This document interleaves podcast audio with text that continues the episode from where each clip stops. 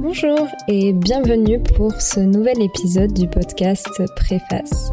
Préface est un podcast de discussion avec des auteurs et autrices de romans, de fiction, de polar, d'essais, de romans graphiques, mais aussi avec d'autres personnes qui gravitent autour de la discipline de l'écriture, comme des éditeurs et des éditrices, des critiques littéraires, des libraires.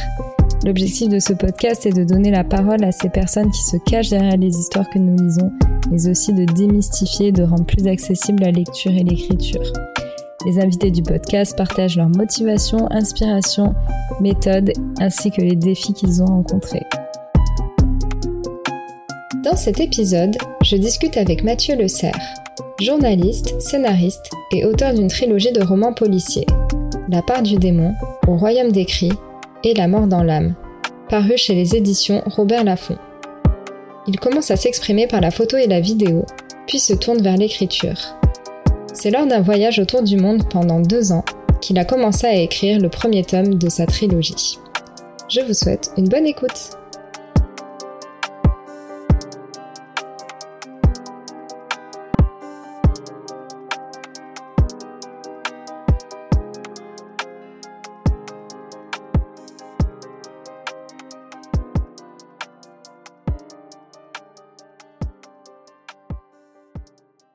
Merci beaucoup euh, Mathieu d'avoir accepté de discuter avec moi aujourd'hui. Avec plaisir.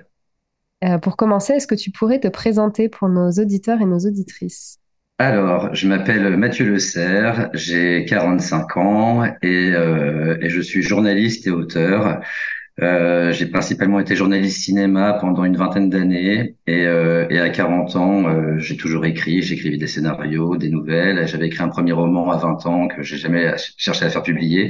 Et à 40 ans, j'étais euh, à l'époque rédacteur en chef de Première, le magazine de cinéma, et j'ai euh, j'ai quitté le boulot pour. C'était un, un, carrefour de ma vie. J'ai quitté le boulot. J'ai fait un long tour du monde pendant presque deux ans. Et, euh, et en rentrant, euh, je me suis dit que j'avais envie euh, de, de professionnaliser ma passion pour l'écriture. Et donc, j'ai écrit un premier roman qui s'appelle La part du démon. et j'ai démarché Robert Laffont, qui a été emballé par le projet, qui l'a qui l'a édité. Et c'était le premier volet d'une trilogie. Et, et, voilà, le premier est sorti en 2021, le deuxième au Royaume des Cris en 2022, et le troisième, La mort dans l'âme, est sorti il y a pile un mois.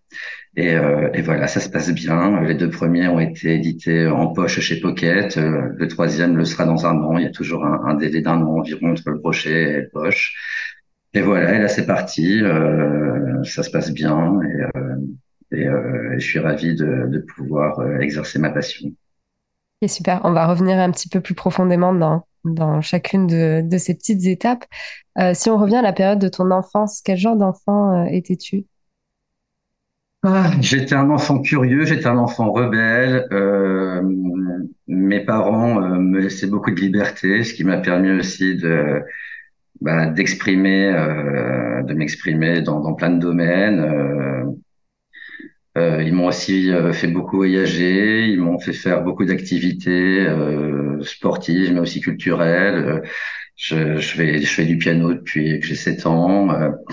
Euh, voilà, j'ai toujours euh, beaucoup lu, beaucoup écrit. C'est c'est une passion. J'ai eu la chance de, de, grandir dans un milieu culturel, donc euh, donc euh, ça facilite beaucoup les choses et l'accès l'accès à la culture. Donc voilà, si l'environnement était hyper important et, et mes parents m'ont permis vraiment de d'assouvir toutes mes passions. Et, euh, et voilà. Après j'ai grandi avec un frère euh, qui avait un an et demi plus que moi. J'ai grandi à la campagne. Il faut peut-être le préciser dans un petit village de 2000 habitants. Et je suis venu à Paris à 16 ans après mon bac pour mes études. Et euh, et, et, voilà. Mais ouais j'étais un enfant curieux qui avait besoin de s'exprimer qui a vécu pas mal de choses et donc qui avait besoin de partager et euh, c'est euh, au départ par la photo et la vidéo que, que, que je m'exprimais. Ensuite, c'était par l'écriture. Est-ce que es donc est-ce que tes parents avaient un lien avec le domaine euh, littéraire aussi ou pas du tout? Pas du tout. C'est mon père était ingénieur. Il a créé une société euh, euh, dans l'optique et dans l'aéroportuaire. Ma mère était prof, donc tous les deux étaient euh, passionnés de lecture. Je, je, les ai toujours connus en train de lire mais euh, il, il n'avait aucun euh, aucun pied dans, dans le milieu de l'édition. Euh, voilà, c'était des lecteurs comme il en existe des millions à travers le monde. Mais non, non, aucun lien. Et moi-même, quand j'ai cherché à éditer, euh, j'avais aucune entrée dans le milieu de l'édition. J'ai mis un, un, un, message sur Facebook quand j'ai terminé d'écrire mon premier mon premier roman en, en mettant si quelqu'un connaît un agent littéraire, faites-moi signe.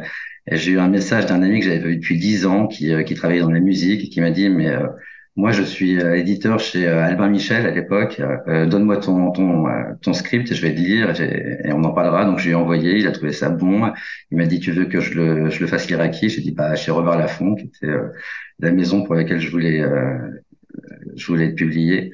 Et, et voilà, c'est lui qui l'a envoyé à Robert Laffont et ça s'est bien enchaîné derrière. Ok, comme quoi les contacts. Oui, c'était vraiment par hasard. Hein. En plus, j'avais fait depuis dix ans euh, et, euh, et je savais pas du tout qu'il qu'il était dans le milieu de l'édition. C'était euh, voilà, les planètes ont été alignées, c'est que c'était le moment. Euh, après, tout s'est enchaîné et euh, voilà, il y a, y a, des moments dans la vie où, où, tout se goupille bien. Il y a suffisamment de galères pour pouvoir profiter des moments où tout se passe bien et ça a été le cas pour pour ce premier roman. Et puis après, bah, ça s'est enchaîné naturellement, j'ai envie de dire. Mm-hmm. Et donc, quand tu étais enfant, donc tu étais déjà assez sensible à la lecture, donc l'écriture, c'était un moyen pour toi de t'exprimer. Tu voyais donc ta famille qui lisait aussi, donc ça t'a sensibilisé aussi, donné le goût quelque part. Est-ce que tu te souviens du premier livre que tu as lu ou d'un livre qui t'a particulièrement marqué? Ah, j'ai commencé à lire jeune, mais je dirais que le premier livre qui m'a vraiment marqué, j'étais euh, j'étais au collège et euh, oh, il y en a eu plusieurs à cette période-là, je lisais beaucoup, mais j'ai un souvenir fort du parfum de Suskin. Euh, j'ai aussi une passion pour Kundera, donc j'ai lu Kundera euh, à cette époque-là aussi. Euh, beaucoup l'identité, l'immortalité, tous ces livres de Kundera qui sont d'une finesse inouïe, hyper épurés. Ça m'a ça m'a fait comprendre qu'on pouvait faire passer énormément d'émotions avec des mots simples.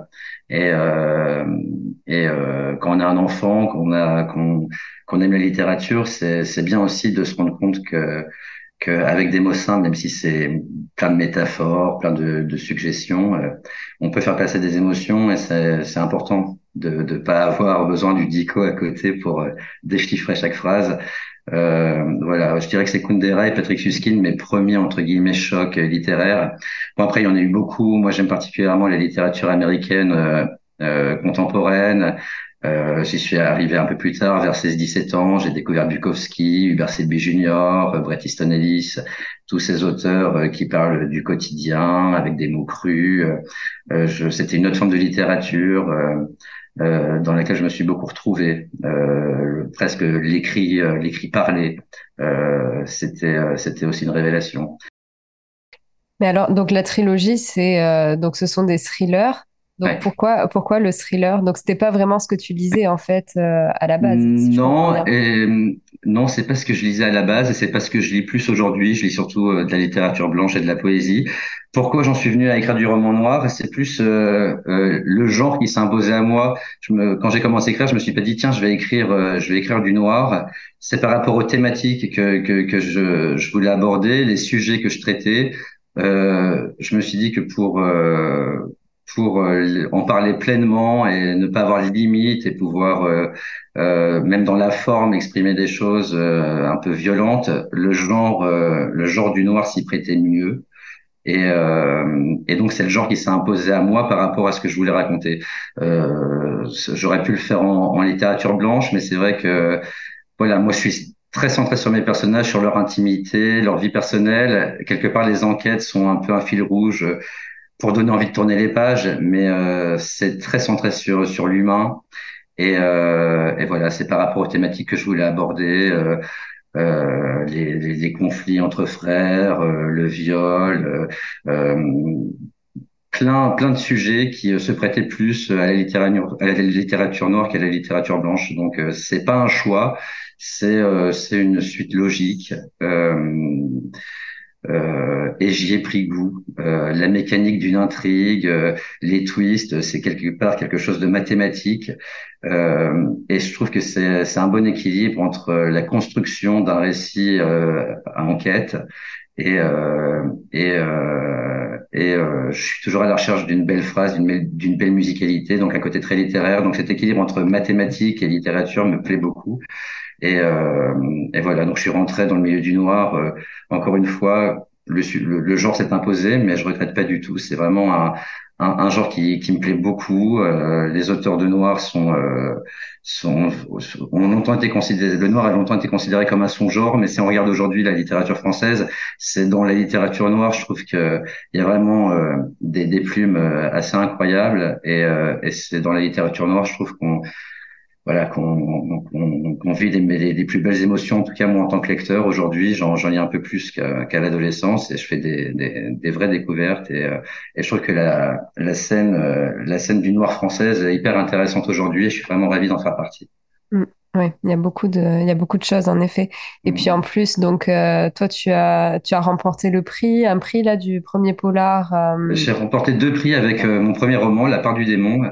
J'ai eu le prix Bête noire des libraires, qui est un prix qui est attribué par par une centaine de libraires qui élisent leur polar préféré parmi une sélection et, et surtout hein, qui a été très prescripteur pour me faire connaître, c'est le prix Nouvelle Voix du Polar qui est un prix organisé chaque année par Pocket qui, euh, qui élit le meilleur polar français de l'année, le meilleur euh, polar étranger de l'année, sorti chez Pocket. Et euh, c'est des, des, libraires et des lecteurs euh, qui, qui les lisent.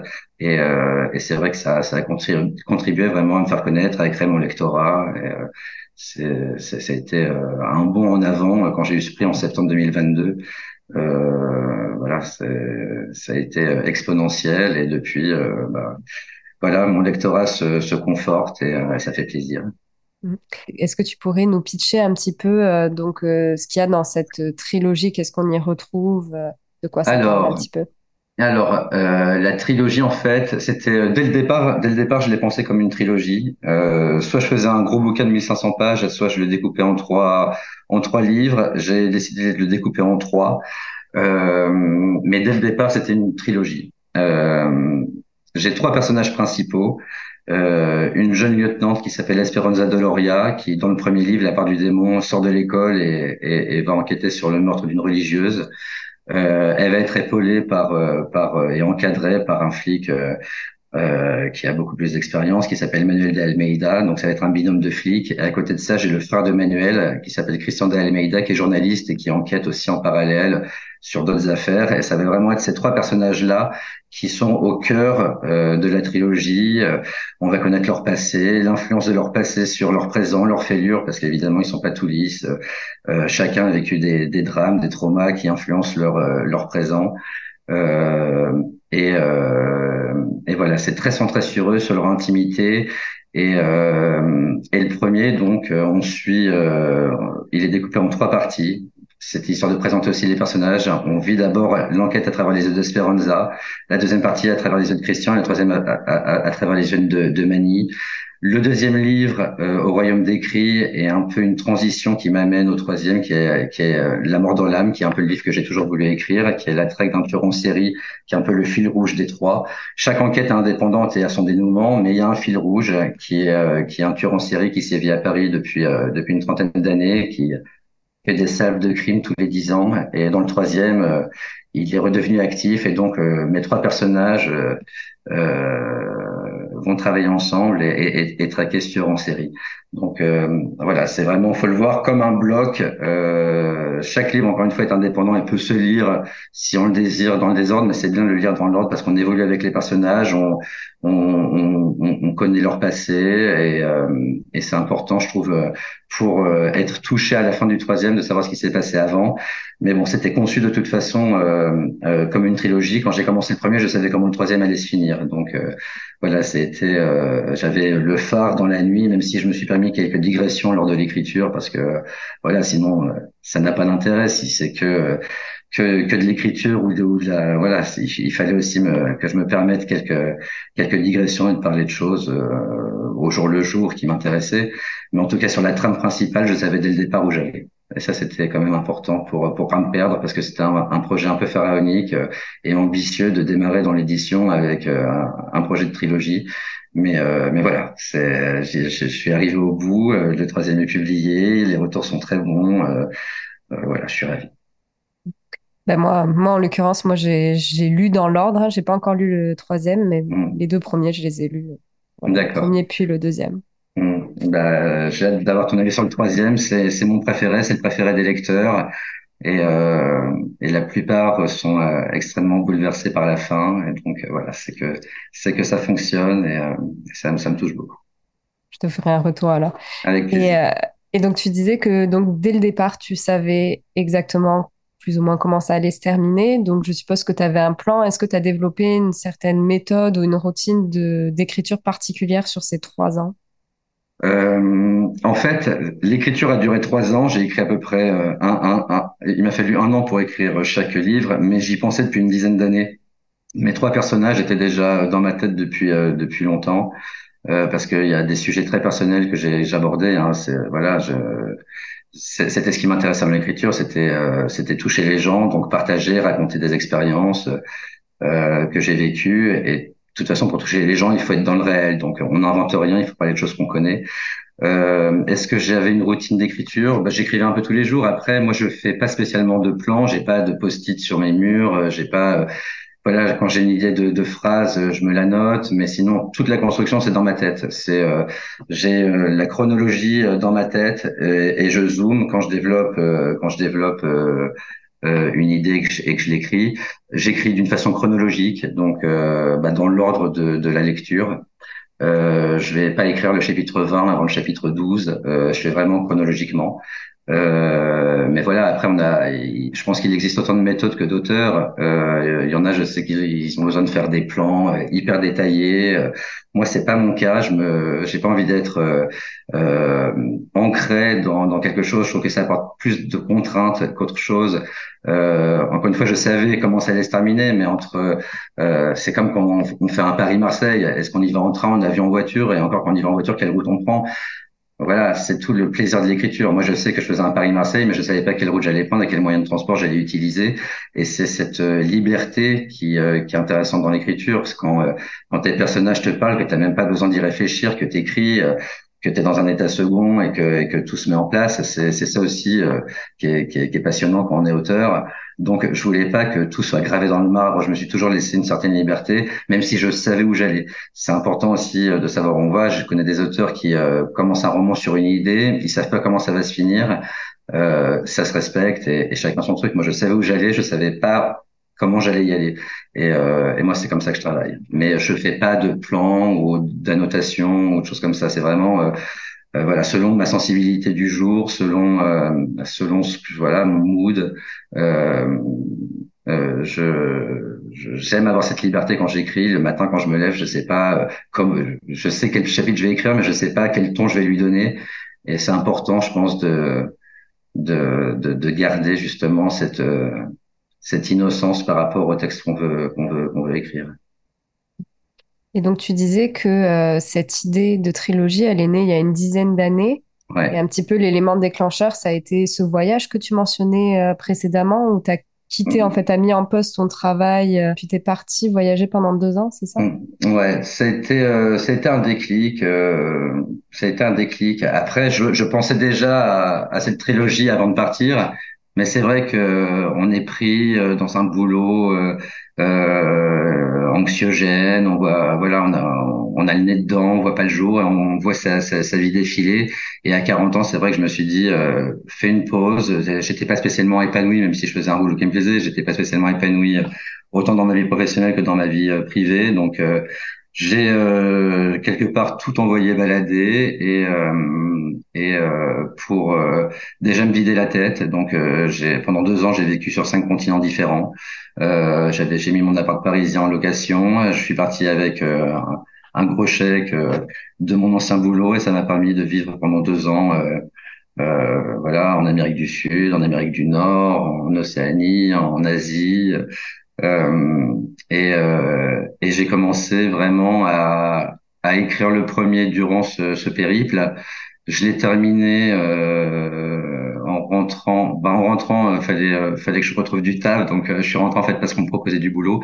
Donc je me suis remis un peu au boulot et puis j'ai vraiment peaufiné le premier au tout début du confinement et, et il est sorti juste après le confinement. Mais, euh, mais c'est un projet ouais, auquel je pensais depuis dix ans. Je savais que j'allais écrire, que c'était ce que je voulais faire. Euh, voilà, c'est après. Euh, on parlait tout à l'heure des planètes alignées. C'était à ce moment-là. Je me serais lancé avant, ça aurait peut-être pas aussi bien marché. Après, ça aurait peut-être été trop tard. Euh, voilà, là c'était le bon moment. Ça, ça a fonctionné. J'ai pu, euh, j'ai pu sortir les trois livres. Là, je travaille sur un quatrième. Mhm. Et donc après ce voyage, tu as repris ton, as repris un emploi. Est-ce que aujourd'hui tu, tu fais tout, tu fais les deux en parallèle en fait, donc tu es auteur et tu travailles en même temps? Ouais, je fais les deux en parallèle. Il faut savoir que l'économie euh, de l'édition est une économie très très très particulière.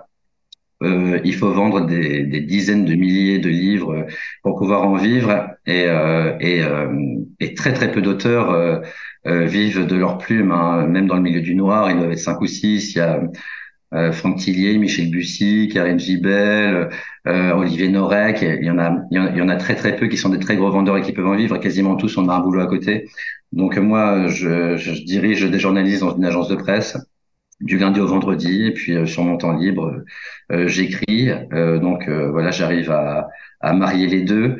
J'aimerais un jour être un aussi gros vendeur que, que les, auteurs que j'ai cités pouvoir en vivre et me consacrer qu'à ça parce que c'est ma passion et c'est ce que je préfère faire dans la vie.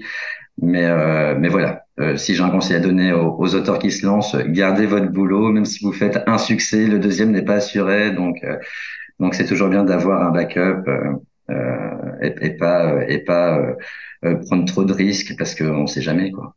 Mm-hmm. Est-ce que tu as eu des mentors, des personnes qui t'ont vraiment poussé, qui ont cru en toi et qui t'ont aidé à la consécration de, de ce projet? C'est une éditrice qui était chez Robert Laffont, qui est partie depuis.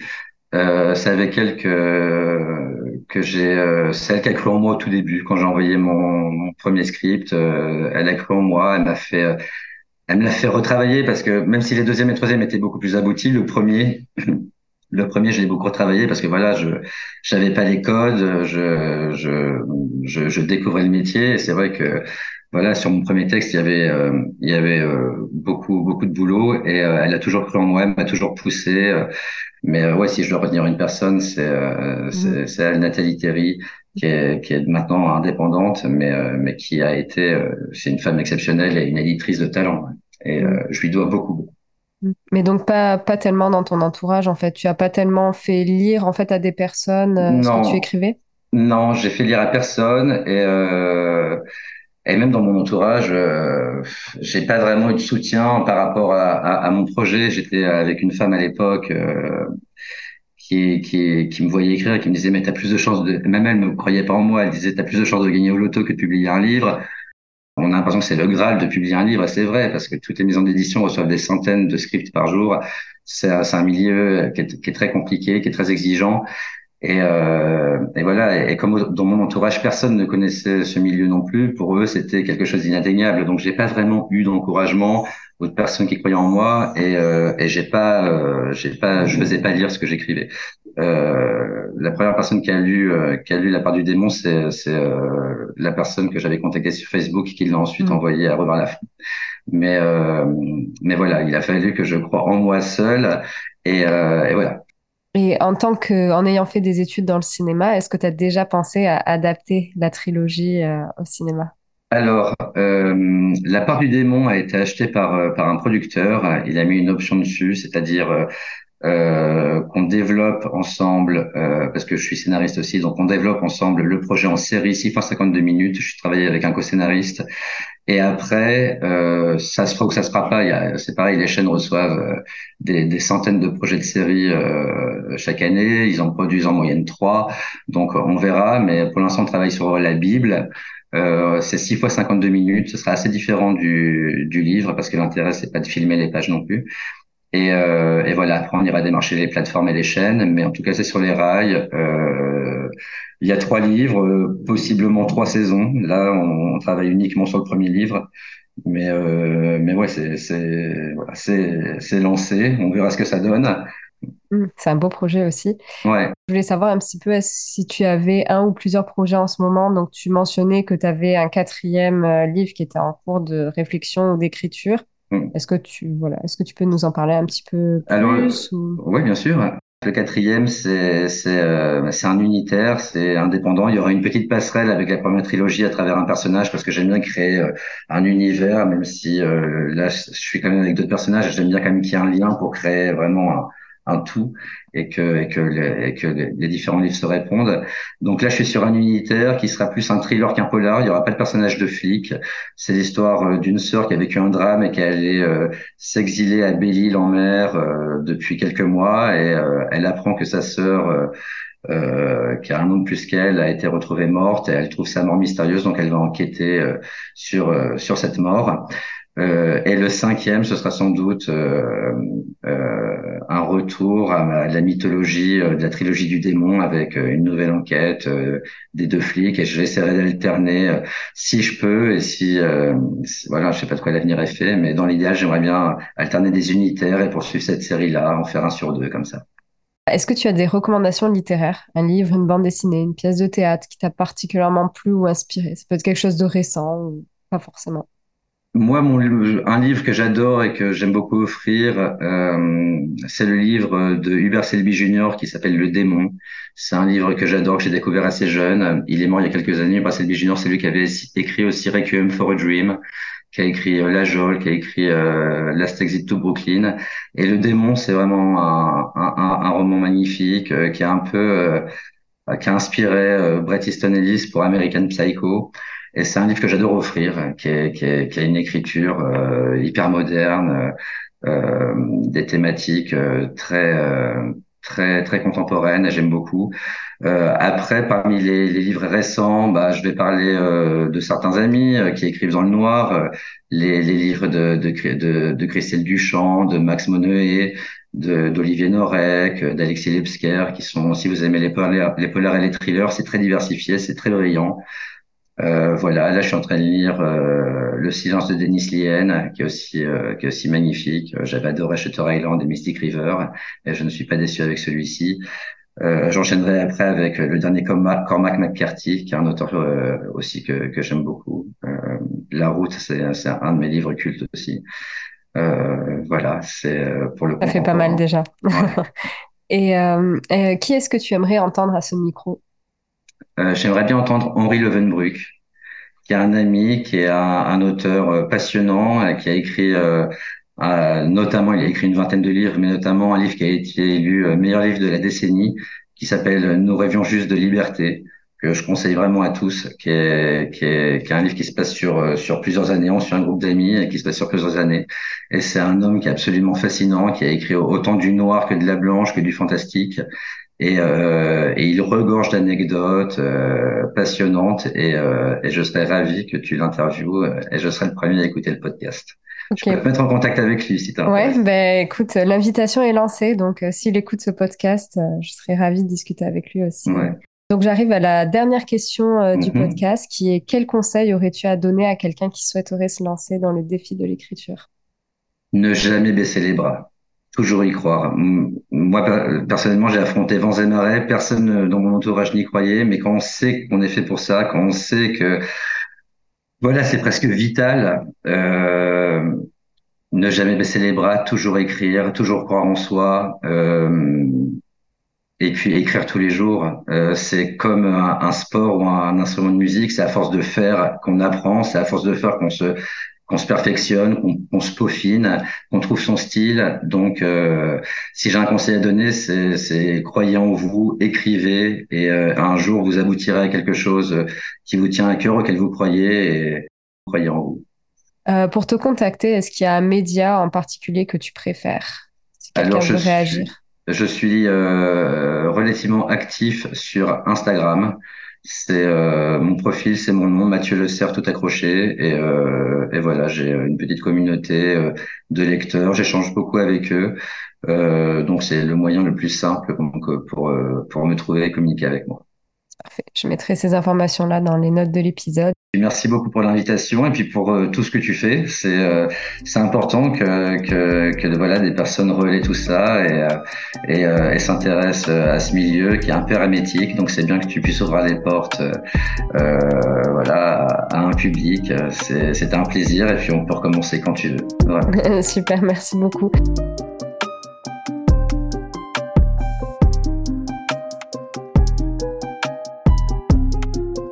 Ce message, c'est que tu as écouté l'épisode jusqu'au bout et je t'en remercie. J'espère que celui-ci t'a plu et inspiré. N'hésite pas à partager, commenter, noter ou même à me contacter sur Facebook, Instagram ou par email. Tous les liens se trouvent en description du podcast. Je te dis à très bientôt pour un nouvel épisode.